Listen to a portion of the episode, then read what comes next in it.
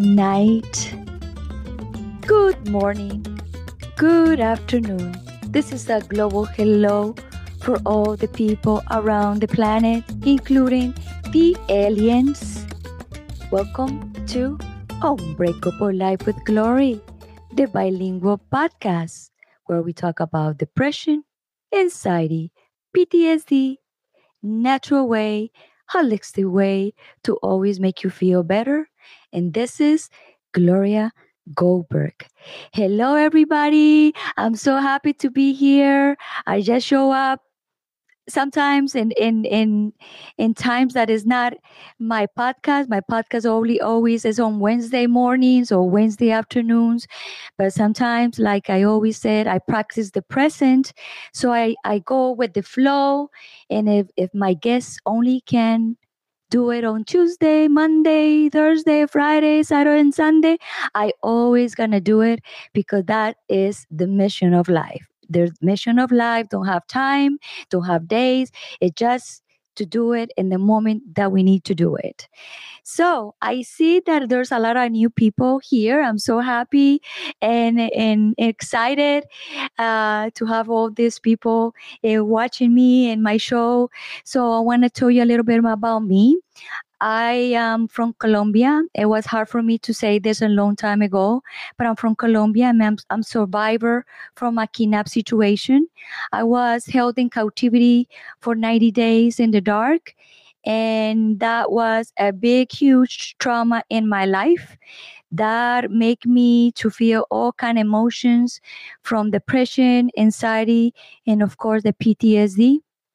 I some, some when you go through this tremendous traumas uh, like like mine when you came out from the trauma you came out more um, you auto up yourself. And i was auto up myself for many many years.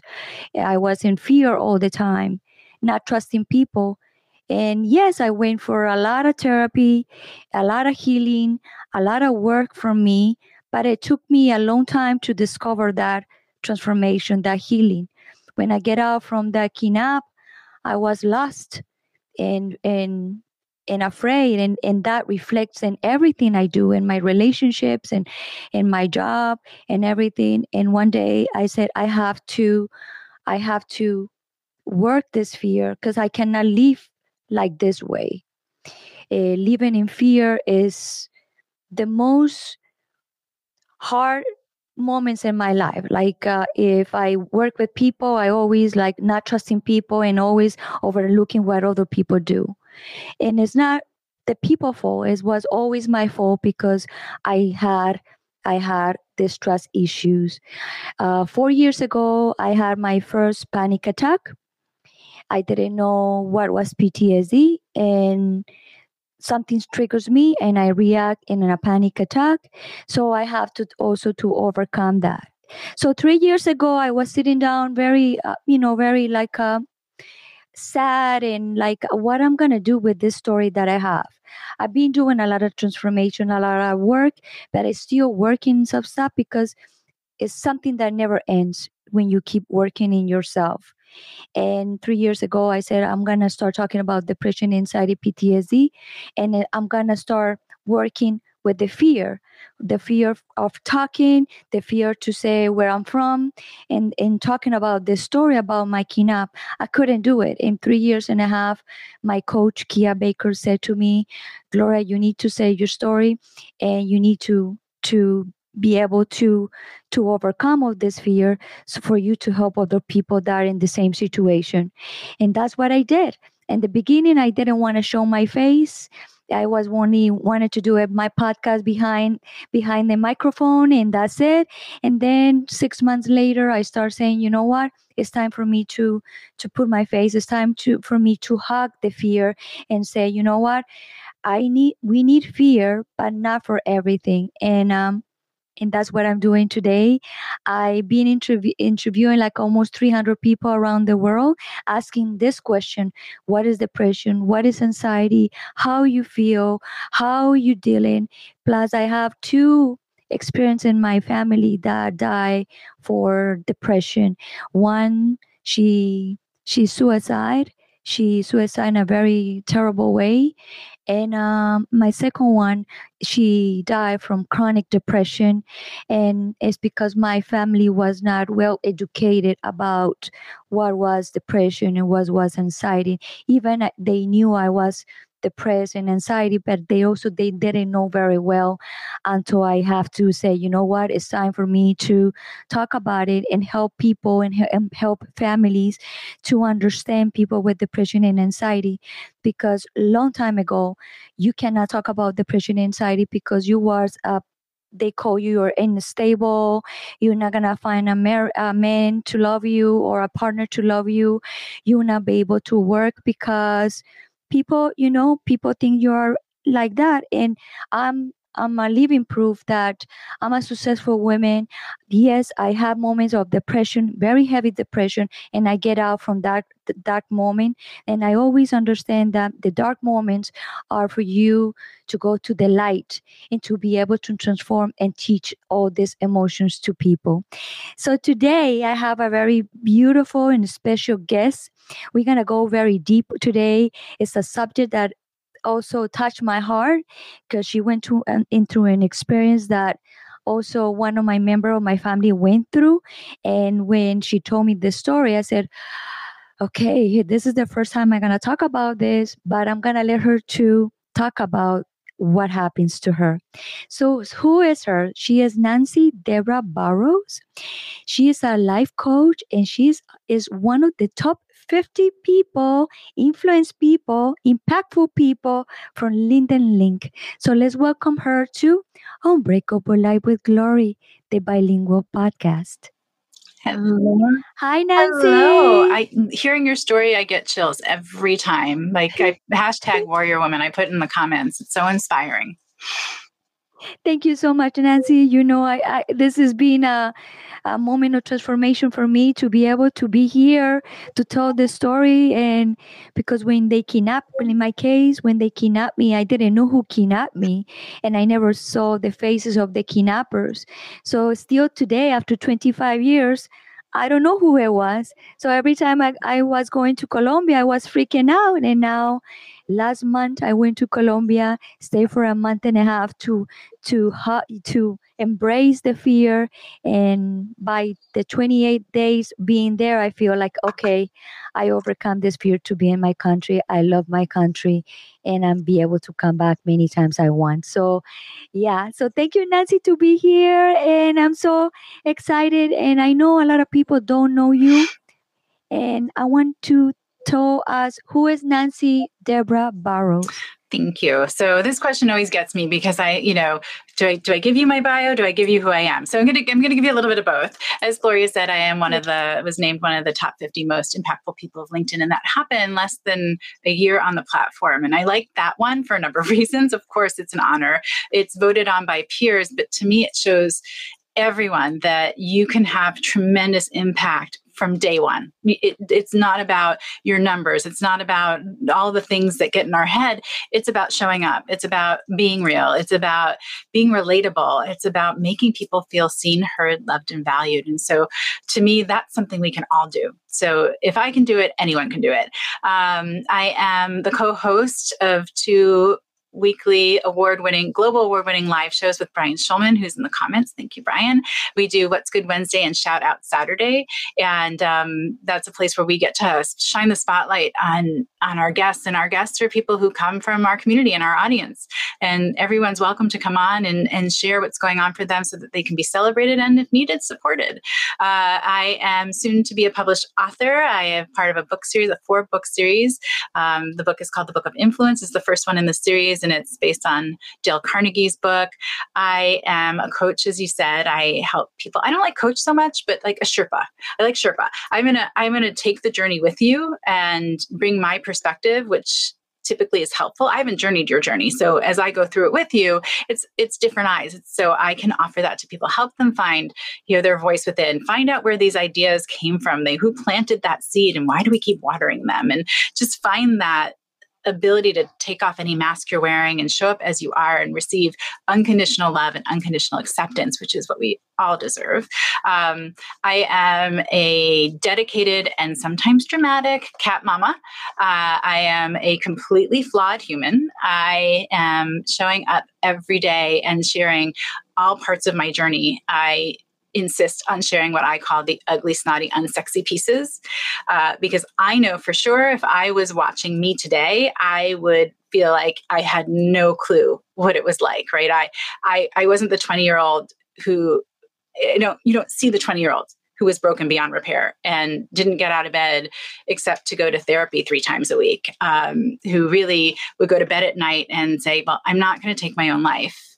But if I got hit by a bus tomorrow, I'd be fine with it. Or, you know, tomorrow somebody's going to get uh, a terminal cancer diagnosis and they're, they want to live, right? So let, let me take it, let them go live. And so you don't see that, but I can show you in my everyday life where I continue to be human and struggle and have learning opportunities. So, you know, people think you said it earlier, like you don't just journey and get there. It's not like, oh, I've healed from my trauma. Here's my mental wellness. Here's the plaque hanging on the wall and I'm done. It's not that. It's it's a daily. In fact, mm. it was funny earlier today. I was like, oh, I have my butterflies you know about coming on and and and being with you and talking about my story and yes it's gotten so much easier but the reality is i want to share this with people because even after you've done it for a while it may feel scary it may still feel odd and uncomfortable and you know and a lot of the time once i start talking about it it's it, it goes away completely but for people to know it's that, yeah there are days that i don't get out of bed and there are days where sharing my truth and my story is more challenging than others. And I want to remind people that even scared, even terrified, quite frankly, we are powerful. And so we can take that fear, as you said, and you know, sort of go like, no, I can, I can pull power from within and i can conquer this fear and i can i can do things even though the fear is present. And when you do that that's when you get the courage on the other side. So yeah that's me. I i'm Emma, I'm not, I'm a cat mom, I'm a sister, I'm a friend, I am a speech language pathologist by training. I'm a whole lot of things. Mostly I'm human. What a beautiful, what a beautiful story. So Nancy, you know I, I talk about depression, mm-hmm. anxiety, PTSD. What do you think about depression and anxiety? I think they are insidious um, in the way they change our brain and our thinking. Like lit- literally, um, I know for people who have not experienced depression, it's very hard to understand that I will, you know, stand in front of my sink and have a debate back and forth with myself to brush my teeth, like literally a fight in my head with myself that I need to do mm. this or to get in the shower or canceling plans because like going out in the real world like hurts. Like it just it's it's just painful at times. And so for me it's insidious. And the the fact that we are still so uncomfortable talking about it and uncomfortable being uncomfortable about talking about it that it ends up being something that grows in the dark and it grows because we're isolated and for me i had yes. my first major depressive episode when i was 20 years old um, and I dropped out of college and had to go home. And that's when I was in bed, except for therapy three times a week. And I'd love to say it was the one and only time, but it's not. To this day, I still struggle with my mood. I go through major depressive episodes. There are lots of days where the voices in my head are cruel um, and really my awareness to bring in my my newly elected board, my healthy board members in my head. Um, and then every opportunity, every time, you know, what people would think of as like a setback, for me, it's not. It's a it's an opportunity to prove to myself that I have this bag of tools and these skills, and I know how to do this. Now, it might take me a day, it might take me a week, but I do know how to do this. And I'm presented with these learning opportunities. And in the end, and I'm not going to say like when I'm going through it, I'm like so happy that I'm learning in this moment in this way. But once I get through them, that's more reassurance for me that I'm strong. I know what to do. I know that I have made it through 100% of my worst days. Um, and that's a record I'm, I plan to keep you know and um, and for for most of us i will say we don't do anything 100% again talking about brushing our teeth like yeah. i know there's people listening who have gone to bed at least once without brushing your teeth but surviving right surviving my worst days that's a perfect track record. And that gives me history to draw on. It gives me strength to draw on and it gives me um, the wisdom to know that while everything may seem terrible, um, there's something good coming. Yes. I would say that depression for me is like um, a reset, like a, a period of moment of a tremendous sad- sadness or whatever you feel and for you to be in the dark to see what's going on in your life and like you said to come out from there stronger. And it is like it, i don't like to see depression like like something bad. I, I i always see depression like it's a moment for us to to to see ourselves to go in internally. But sometimes if we're not paying attention to to that we can go more of what we should. And there's a lot of people right now with like with chronic depression that they don't know how to get out from that. So for us to to talk about that yeah we have periods of that. Thank god we have those periods and recognize that and we have the tools to be able to come out so, what are your tools when you feel like that you are depressed and you have two, three days? What are the tools that you use to come out from there? I am very big on words and words having power. I am a speech language pathologist of 20 plus years, so that that's in my training. But it's also something I know for my brain and for all of our brains is it. My brain believes me, so I start to use things like instead of "I have to," I get to. I get to do this. I do a lot of journaling. I take care of myself. I sit and try and really understand it. Am I tired? Is my body physically tired? Or is my brain telling me I need to go back to bed because of my depression? Um, one of the things that helps me most, and it's really challenging to get yourself to do, is if I can help someone else if I start helping someone else, it's outside of me and it gives me a sense of worth and it gives me a sense of purpose and it makes me feel good. And if you can start to experience the feel good, um, that's that's a huge thing because we can be in that place and nothing feels good. Um, talking to people. I've the um, privilege to have done a lot of therapy as well, and so I have someone that I can call if it, if I need something on a more professional level than what my tools allow. Um, I have all my clients make a list of the people that they're 100% honest and truthful with, and the first thing that I ask them is, "Are you on that list?" Because we need to be able to be. We need to be able to be honest with ourselves, as hard as that is. But it also on that list are people that you know you can call in your ugly, snotty, unsexy moments, and they're going to be with you and understand that it's doesn't define you. It's where you are right now and that they can sit with you right? They can honor the feelings you're having. And if you have those honest relationships over time and you can let people know, I know I'm somebody who experiences depression. So before I end up depressed, a lot of my, my people, my friends know, like, hey, when I get depressed, this is my behavior. If you see that, please, like, I retreat, you won't hear from me, those kinds of things. If you see that, please reach out because if you reach out to me, I will get back to you. But that initiating right. um, is not something that I'm good at. So those are some of my tools. And anxiety is another one. Anxiety, um, gosh, depression and anxiety together, what a combination. I know so many of us experience that, but the anxiety of, you know, things feeling so big all the time um, it's yes. it's exhausting just as depression is and being able to stop myself and say is this thought true? Is this helpful? Is my reaction proportionate to the size of the problem in front of me? Yes or no? Um, those are a couple of things that really help me you know to get grounded again. And I think a lot of that is for anxiety for me to get grounded in the reality instead of what's happening in my head as I continue to grow it and my fears take over. Um, you know, it's one of those things I hate being late. So if I'm running late, it's like, okay, five minutes is, is anything going to change if I'm five minutes late? And I will say to myself, well, the universe has me on this path for a reason. I'm hitting every red light for a reason. So the universe may be doing this because it's keeping me safe. And if I hit, you know, was able to go clearly through, there's an accident somewhere that I would have. And trying to reframe things in the positive helps me as well. Yeah, you know what? I also, I I think about depression and anxiety. Like depression is excess of the past, and anxiety is the excess for mm-hmm. the future. So what I I I do mostly all the time is practice the practice the present, but that that make me feel like I'm living mm-hmm. right now. Whatever is is right now. I don't want to talk. I don't want to think about the past because already passed. And and the past is very good to to think about because there's a lot of tools there for us to to deal with with the with the present.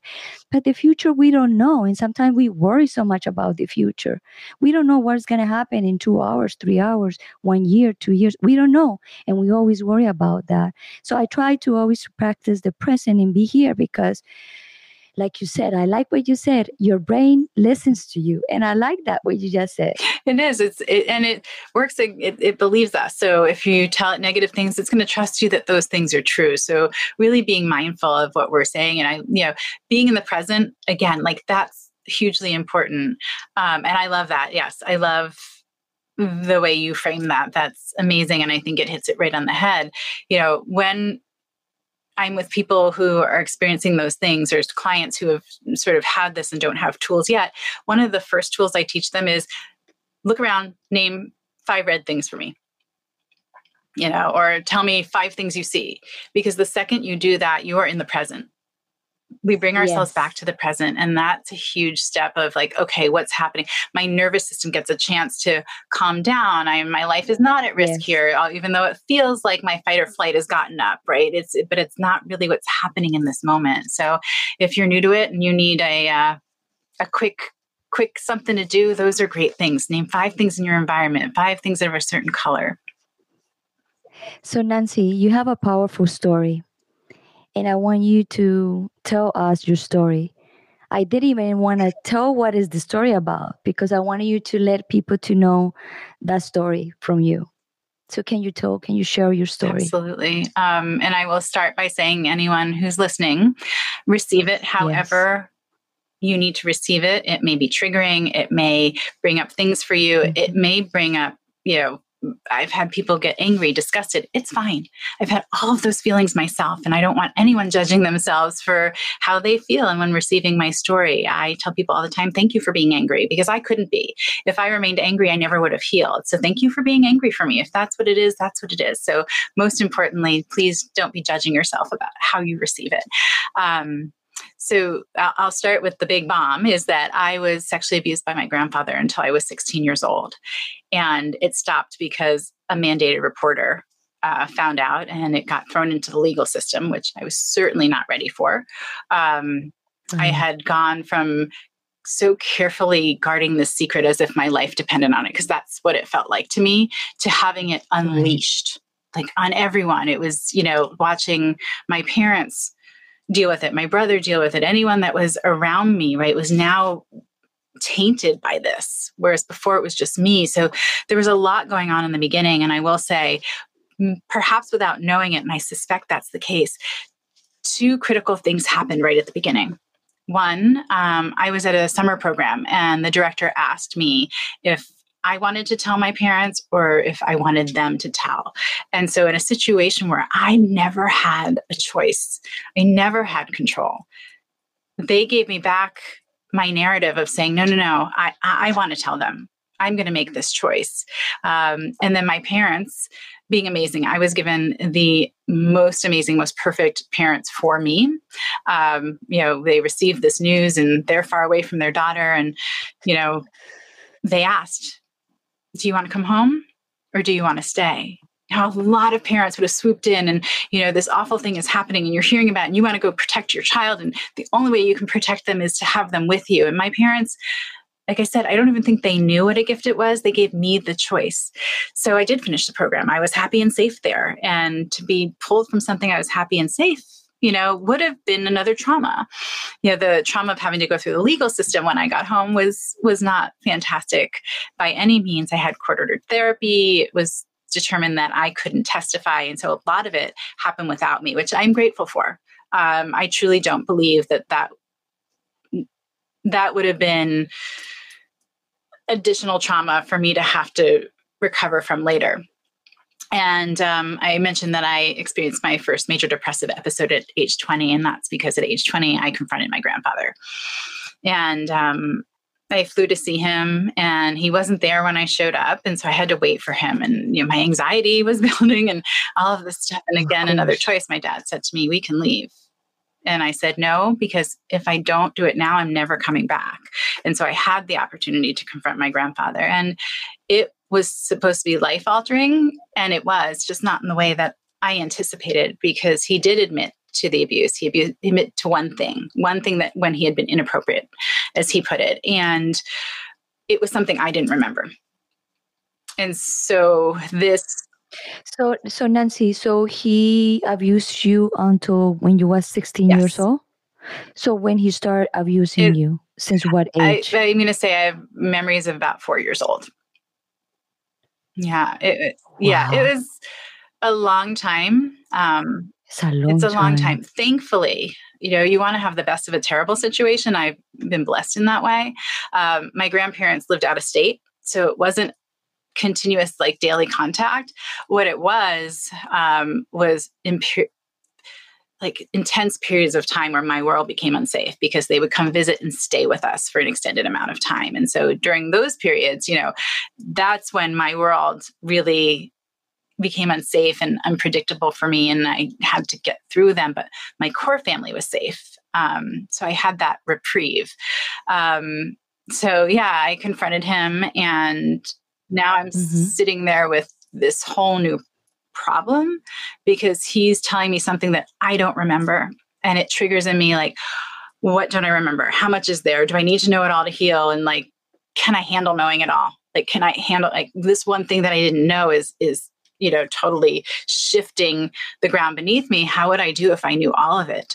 Um, and luckily it turns out that i didn't need to know all of it. But that really was um, a big just it opened up the it's almost like when an earthquake opens it up and like the world swallowed me. And on top of it i had had somebody take responsibility right? I had gone through therapy. It's not my fault. I didn't do anything wrong. And here's somebody who's taking responsibility. And and the reality is is that regardless even though i'd never done anything wrong and somebody's saying yes this is mine to take i still had to deal with all the effects of having been abused all the trauma effects all of the different pieces and parts that i was going to have to go through over the course of a lifetime again i did therapy on and off for years and there there were points in my life where I didn't know, as you said, what was coming next. I, I didn't know what was going to come up for me or be able to work on it beforehand. And so there I was, right? I, I- every step of the way, there would be something new, and I roll my sleeves back up. And I've always been lucky because I've had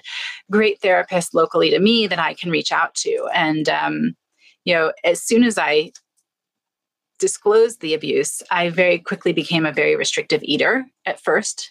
Um, Okay. and then um, for many years was anorexic and there was always a piece of it that was body image because i never was thin enough i get that but for me i wanted to disappear again i there was a voice inside of me and i'm so lucky to have this voice that's always guided me that's like no you're not checking out because there's so much more for you ahead. You know this is this is what you're going to do and at the bare minimum even when i was in like college like you're going to go to class because there's a future for you.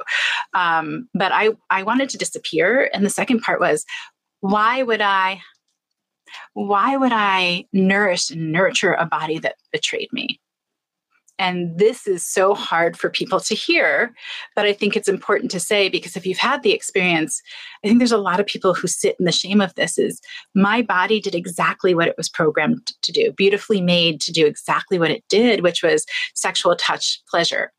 The problem was the context and who and the the not wanting it and not choosing it. And so there was so much to untangle there. There was so much to untangle with trust. There was so much to untangle with trusting myself um, and knowing i can make good decisions to support myself. Undoing habits of you know people pleasing in the terms of if everybody else is happy because this is what i did with my grandfather. If you're happy take whatever you want because if you're happy then you're happy and everything's going to be okay right? I'll survive on breadcrumbs. I don't need a voice. I don't like i don't matter here because the only way i'm going to survive is if you're happy um, i struggled in school because i had trauma brain um, and people did not understand because they did not know what was happening um, you know of, trauma, bra- tra- trauma brain. yeah. So what I consider trauma brain is that you're in fight or flight and your brain stays there and it stays overly bathed in these chemicals that that signal danger, danger, danger. And so when you're in those moments, you don't think. We're not designed to think in those moments. We're designed to survive. We don't have the capacity Correct. to learn something new when you're running away from a dinosaur. you know, like, it's just not. And so that was one of the things as I went to uh, you know through school having a really hard time trying to absorb things and being told by a lot of people like you're capable you're not trying you're you need to apply yourself and really wanting to scream at the world like i'm working harder than anyone in this room to get through the door in the morning. Like, you want me to now learn right. fractions? Like, come on. Like, the fact that I get up every day is a victory for me. And so I feel so blessed that during the pandemic, I did not experience the worst of it. And I spent all this time with me. And I got to know myself and my story in a very different way. And for the first time in my life, I was 47. I met the real Nancy Debra Barrows and I really liked her. And that was new for me. And I decided in that moment that I was going to take off my mask and I was never going to put it back on. And um, I would deal with whatever that meant, you know, whatever that meant in terms of my job, my personal life. You don't like it, it's fine it's fine. Thank you to uh, thank people for showing up in a way that made it so clear that I don't need to put my energy there because I have limited energy and I'm I'm navigating all this stuff. Um, and that's how the radiating real movement came about. It was like, no, let's take off our masks. We're all out here living life. We know it's hard, but we don't want to talk about it. And so we're quite literally yes. killing one another. People are looking at content and, and that internal report card and they're never going to get there and they can't match up how about we talk about what's really happening and let each other exhale? And that's what I was doing. And that's what people were responding to.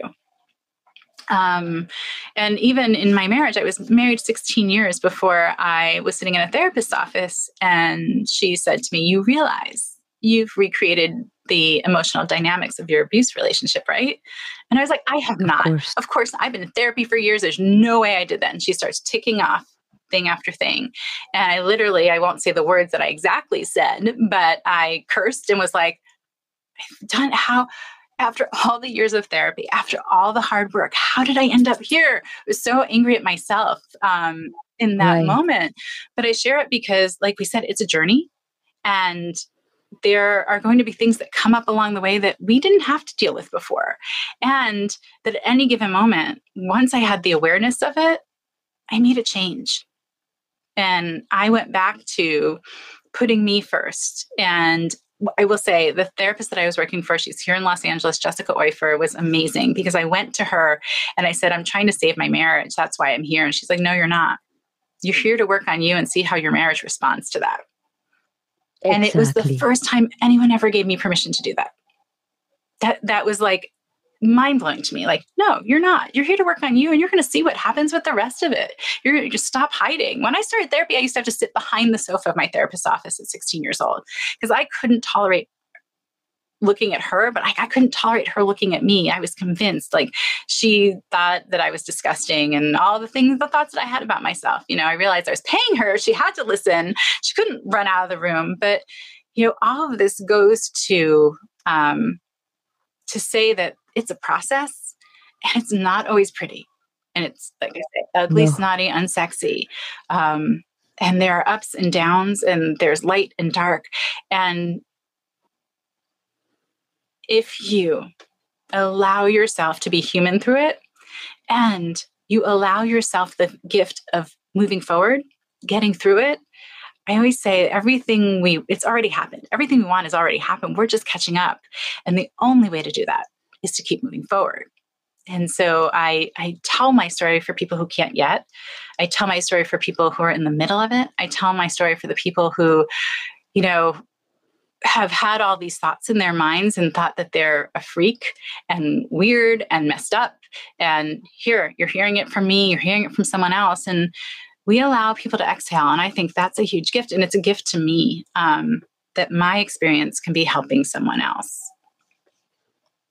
Yeah, Nancy, the point is that we reproduce what we learn when we growing mm-hmm. up. And if you was exposed to an environment of of abuse, of course you're going to reproduce that in your adult in your adult in your adult life. And sometimes like you like you ask the question but why me? I've been doing all this therapy and why is this happening again and why is still on? Because again like you said you was not aware. And that happened also to me. I was also doing the same thing and the, when i was kidnapped like surviving i did have um, stockholm syndrome so all my all my partners after that, I was attached to them by Stockholm syndrome. And and and was always like pleasing, like like you said, pleasing and and like, hey, I'm here. I want you to love me. But when I said I'm here, I'm I want you to love me, it was too much. It was too much because we are too emotional. Um, supposedly very unstable and people don't need to understand our traumas but need, people needs to have a little bit of compassion and understand what the other person went through. But like you said those people that went in through our lives was the biggest masters of our lives to be able uh, uh, in my case at my 50 years old to remove the mask like like you and say hey this happens to me. I went through a lot I still processing my stuff. It's not like overnight. And and I would never like I promised to myself a long time I would never never like why me why me why this is for me why all the things happen to me no it happens to me for a reason and i'm going to use this experience to empower other people but it took me a freaking a oh, long yeah. time to be able to to show to say the story. And it happens to me like a 47 just like you. I was afraid to talk about my story and plus what my family is going to say about. Because this is a secret and we don't want anybody to know about it. And i said no i went through a lot and i survived and i'm right now helping other people through my life. And that's it. So I'm grateful for all the experience I went through. And a lot of people can say, "Oh, that's crazy." No, I had this no choice. You cannot change the past. Is what and if is. you try to outrun it, which I did, I moved three thousand miles away from New York to California to try and outrun it. It, it doesn't work. You bring your story with you. It doesn't work. And you know, it's funny because secrets inherently tell us there's something shameful there's something wrong. And so, you know, families wanting to keep things secret, um, the message rather than we're trying to keep you safe is actually like this is yeah. shameful and you need to hide this um, in which makes you feel like you've done something wrong. I, you know, one of my favorite pieces of my story, and I so appreciate you continuing to share yours because there are not a lot of people who have had your experience that are comfortable and have done the work. And maybe there's people who've done the work and they just they just don't want to talk about it, but you're willing to. And so that's so important. And you talked about family, right? I talked yeah. to, I had talked about my abuse, you know, in my life. What I hadn't done was go live on LinkedIn in front of, you know, granted, not the nearly 1 billion people weren't all going to hear it and see it but i gave my right. story a life outside of me where people would hear it and i wouldn't be there to see their reaction or mitigate with my words whatever was going on and so i did that and i had not done it before because i work in the public schools and people have ideas about people who have been abused who choose to work with children and i thought you know what yes. I, i'm part of the problem right? If i if i subscribe to the same thing like that's my fear because this is what people think. How am i ever going to make it? So that no actually while it does happen it's not necessarily the rule. I'm here because i've had trauma. I'm here because i understand what it's like. I'm here because i want to help kids have their voices a speech language pathologist right? There were all the right reasons. And i finally decide you know what? I'm willing to give that up. If something happens and my career crumbles and that's what happens and I've helped one person, then I'm okay with that. And my parents, I never checked with my family beforehand. Like, how would you feel about this? Um, and I remember calling my parents afterwards and having some two really great, very different conversations with my mom and my dad. And so I happened to speak to my mom first, and I said, you know, I hope it's kind of too late for me to ask, but I want you to know this is what I did. And, you know, how are you okay with that kind of thing? Um, and my mom was just cheerful. Um, and she said, I have to tell you, there was a point that I was afraid you weren't going to make it. And my mom never shared that with me. And she shared with me, like going through the process, this moment where she saw me just in tears and curled up. I'm 5'8. She said I was curled up into this tight little ball. And it happened to be during one of the court ordered therapy sessions. And that was so hard for her to see. But she said what was even more painful was when he said it was time to go, I stood up and I was fine. Like I was the girl that she knew. And she said, Gosh, you had so much pain inside. And I never saw it as your mom. And feeling that, being in that moment with you and that pain, I was worried you weren't going to make. Like I felt it. I didn't, I didn't know how you were going to make it. So that was my mom's, and it sparked this really great conversation between us. And my dad, um, you know, I said the same thing to him, and he said, "You know what? If people want to talk to me about and say, hey, your daughter's out there talking about sexual abuse, you know what I'm going to say? I'm going to say, yeah, that's my kick-ass daughter." and so, again, I was given the right breast family for me, and I know that not everybody's disclosure is met with kindness and caring and empathy and understanding. And a lot of people's first message is shut up, you're lying, I don't want to ever hear about it again. Um, and yeah. so I, like I said, I tell my story for people who can't yet. I use what I've learned with people who are feeling, but maybe they didn't go through what I went through you know and everybody's trauma there's no scale of like mine's worse than yours yours is worse than mine trauma occurs when our body is over overloaded and we go into a trauma yeah. response and that can happen at any time for any one of us for any reason we've all got our threshold yeah. and so it doesn't matter what your trauma was we're not comparing trauma what we're looking at is that what happens with trauma is it leaves behind this constellation of behaviors and thoughts and you know, just a whole bucket of yuck um, and it's the same. It's the same for all of us. And so I can bring my experience to someone who hasn't had my experience um, and still help them through something, still be effective, you know, still understand. I, as far as PTSD goes, you know, when I was going through this years ago, I, PTSD wasn't really even a thing. It was maybe no. first coming up and being talked about. So we didn't talk about that. So the different types of treatment for PTSD weren't available. The way we might medicate differently for PTSD wasn't available to me. And so I didn't get some of those treatments until this, like this Jessica Weifer, who helped me with like some of this stuff that I couldn't tap into um, to really clear it. And, um, you know, for me, and the the thing there are certain things that I think with our PTSD like other things we have to learn to embrace and look at and love for what they are. Um, for me, I don't sleep well because that's the one time where I can't reassure my brain that I'm safe, right? I've done a lot of work in other places, but I don't sleep well. And it's it's not the most fun thing in the world. I will admit that. And it's, you know, I tend to right. be tired, but you know what? what I can do is thank my brain for taking care of me when I can't take care of myself. I can thank my brain for making sure that when I can actually rest and everything that needs to happen will happen. My heart will beat, my lungs will breathe, and just find some appreciation for it. You know, there's a lot of other things you know I've worked on. Um, I used to have the biggest startle reflex. Um, and I had behaviors where I would have to sit with facing the door, or if I was getting dressed, even in my own home, like I had to have my back to the wall and facing you know, things that my my board, my executive board, had used to help me survive, and I was so grateful for. But I had to celebrate them for the job they had done, and let them retire and go hang out on a beach somewhere with a drink with an umbrella, and let them know if I needed them, I knew where to find them but those things weren't serving me anymore. And, you know, I talk about this and I sit here and I, I, seem like I have myself together. And, you know, I want to let people know like I lock myself out on a regular basis of my house. Like I don't have it all together. I forget things easily. I, right. you know, again, there's days I stay in my pajamas all day and sometimes it's more than a day. I fight with myself to brush my teeth.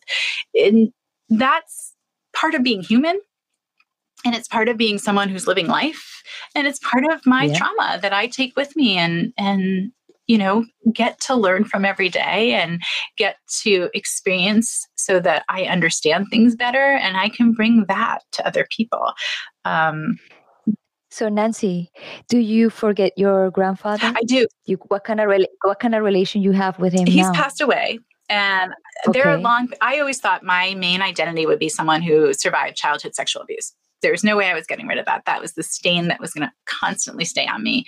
Um, and honestly, until I started talking about it on LinkedIn, I hadn't thought about it in a really long time. I, you know, it just wasn't something that was in my daily. What's in my daily is my mood, but not the eating disorder and not the stuff related to sexual abuse. So I don't ever actually remember ever hating my grandfather.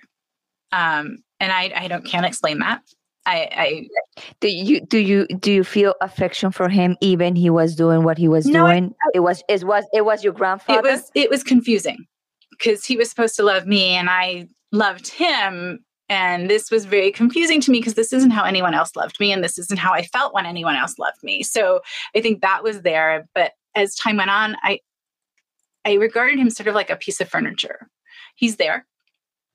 He has no bearing on my life, no impact. I'm not, you know, when he said he had admit, you know, he admitted to things. Um, right. again, this voice in my head, I'm like, I'm not giving this man another minute of my life. And that's why I dropped out of college and was like, no, therapy. I first of all, I couldn't have stayed in college, quite frankly. I was, you know, major depressive episode.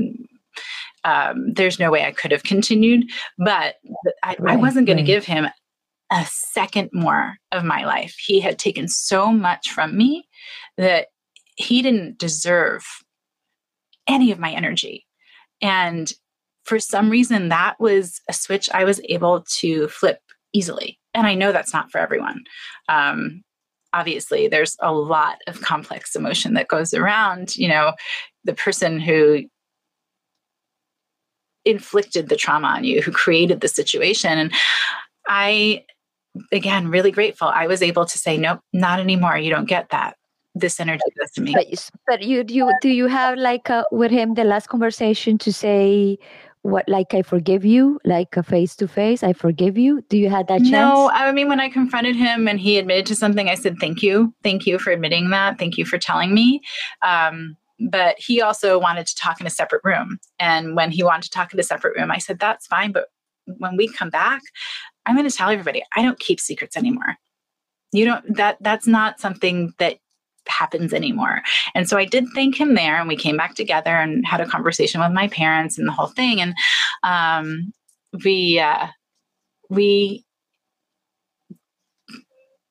there's more light on it and so it, it, the more I talked about it, and the more people who knew, and the more people really sort of thankfully embraced my story and me, the less power it had repeatedly and repeatedly and repeatedly. And, and honestly, right. the person that I fought most with about all of it was myself.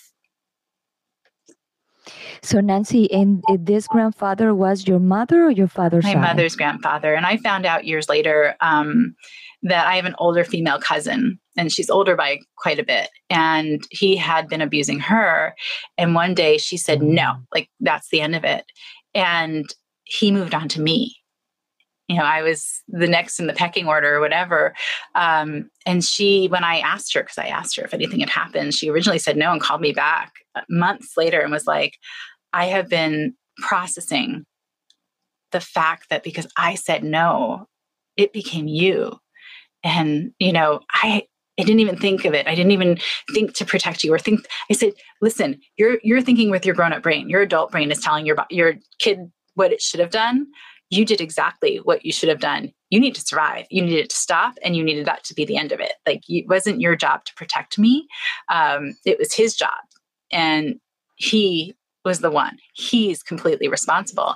Um, you know, I, I, there's other like family history where my mom doesn't have any memories, but I also understand that she maybe won't ever have memories. Maybe it didn't happen. Um, you know, right. I I don't know. And there's other like people in the family that you can sort of start looking at generational trauma. It maybe wasn't exactly the same, um, but you can see, you can see, you know, what was happening um, in hindsight. You know, but it takes the first person to shine the light on it and say, "Hey, this is what's happening, and it's got to stop." Before you can look back and go, "Oh wow, look what we have been passing on. What, but look at our family's legacy here. There's other great things, yes. but our family legacy is to to pass along this trauma and this hurt, and we continue to do it. And one person talking about it can change all of that. Um, and I was given the gift to be the person for my family to, you know, remove that from So, so this this grandfather was your biggest master of your life for you to master your own life and to be able to be empowering and be successful and the woman that you are today. In a lot of ways, yes, because the lessons I learned from the hard, but I yeah. can't discount the fact that my core family I've learned so much from my mom and dad. My dad is the world's most forgiving person, and I try to hold myself to that standard every day and not hold on to things. Um, my mom is a fierce lioness, um, you know, and I get that from her. You, you know, people I love, you're don't mess with the people I love. The love of family and gathering family, you know, the the value of knowledge, um, you know, the knowing that I can do whatever I want and that I will be supported. That all came from my core family. He didn't take yes. that away. Um, right. And because I've done the work, what he left me has become something that is empowering as much as any of the other things that I've learned in my life. Wow, Nancy, what a story. Wow, thank you for sharing that story. My show is the very first story of a rape in my show. And like I said in the beginning, it was a little bit hectic for me because I do have one of my members of my family went through like that. But in her case was like they give her something in the in the drink and they they numb her and they abuse her. But rape is rape. It doesn't matter what it is, but that brings a lot of damage into a person. And thank you for sharing this and thank you for helping so many people to open their lives and into like you said in the beginning, you are for those people that are waking up, are in the middle, or that they're they don't know what to do. So thank you to be the the voice for those people. And I'm so glad that you are here today. We are about to wrap it up, and I have a question mm-hmm. for you. Can you give us today a word or a message for the people that are thinking to take their lives away today? I think for me, it's reminding people that they are seen, heard, loved, and valued. And if your brain is lying to you and telling you that that's not true, that you won't be missed, that you're not adding value, first of all, if you're in the United States, you can call 988 and be anonymously connected with a qualified counselor. Um, but I think for everyone who's thinking along those lines, if you can take a breath and realize that in that breath you made it to the next moment that you didn't think you were going to make it to. And take another breath and that's another moment you didn't think you were going to make it to. Um, and just stress the importance of sharing how you're feeling with people and knowing that as human beings we want to see one another succeed. We're built for empathy. We're built to support one another. And most of all you're not alone. Um, no matter how that feels. And again i just keep telling myself that everything that I want is out there and I just need to keep going to get it. And reminding myself that I have survived 100% of my most difficult days and that if if you're thinking things that your brain is not being honest with you please please please um, talk to someone first. Yes. Thank you so much for that. And i want to add something else that if you are listening what just nancy say today I hope you can turn around your life.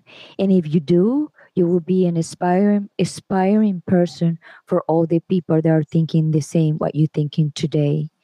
And we need people just like you, like turn around your life and be able to tell your story to transform other people.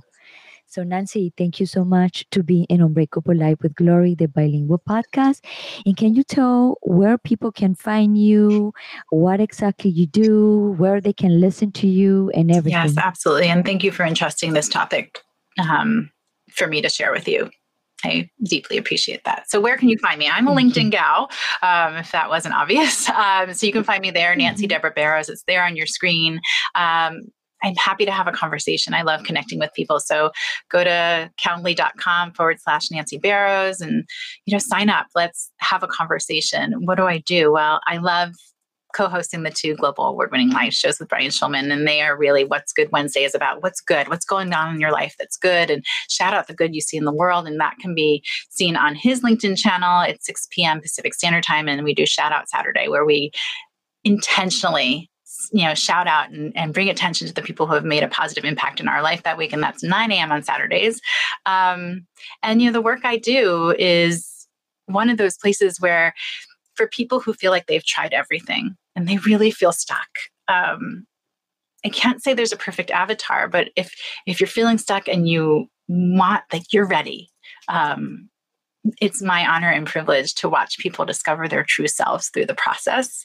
Um, and I also do a bunch of, hey, there it is, yay, um, yeah. through Voice Your Vibe, where I am the chief engagement officer. We are offering all sorts of workshops and, and um, masterminds on how to harness the power of LinkedIn and to really get everything out of this amazing platform um, where there's a huge community and using live to connect with our audiences. So that's another thing that I'm really passionate about. Of course, we get to bring people together and if i can help people find one another and connect with one another again i'm i'm pretty privileged if you can see the family that showed up for me today um, which i am so grateful for for and i thank them for and that's all because we care about one another genuinely and we make one another feel seen heard loved and valued and we're, we're there if you need support and we're there to celebrate um, and we're all going through life living life in a very real way together. And so we have this beautiful, brave space, safe space. I feel like you enter into and everybody's supporting you, but you're the one getting vulnerable. Whereas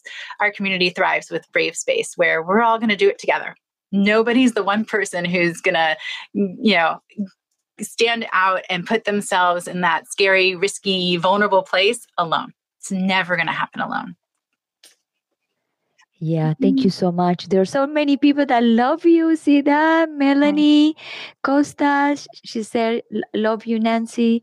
There's a lot of message I couldn't like, uh, like uh, put all of them.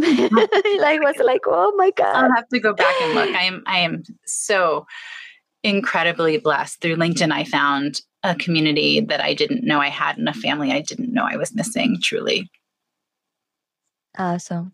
So, Nancy, thank you so much. I will remove you from the studio and I'm going to close my show. And if you can wait for me a little bit, it would be nice. And we can have the last chat in private. Absolutely. And thank you so much. And thank you to everyone listening. And be brave, be bold, and know even fearful, you're powerful.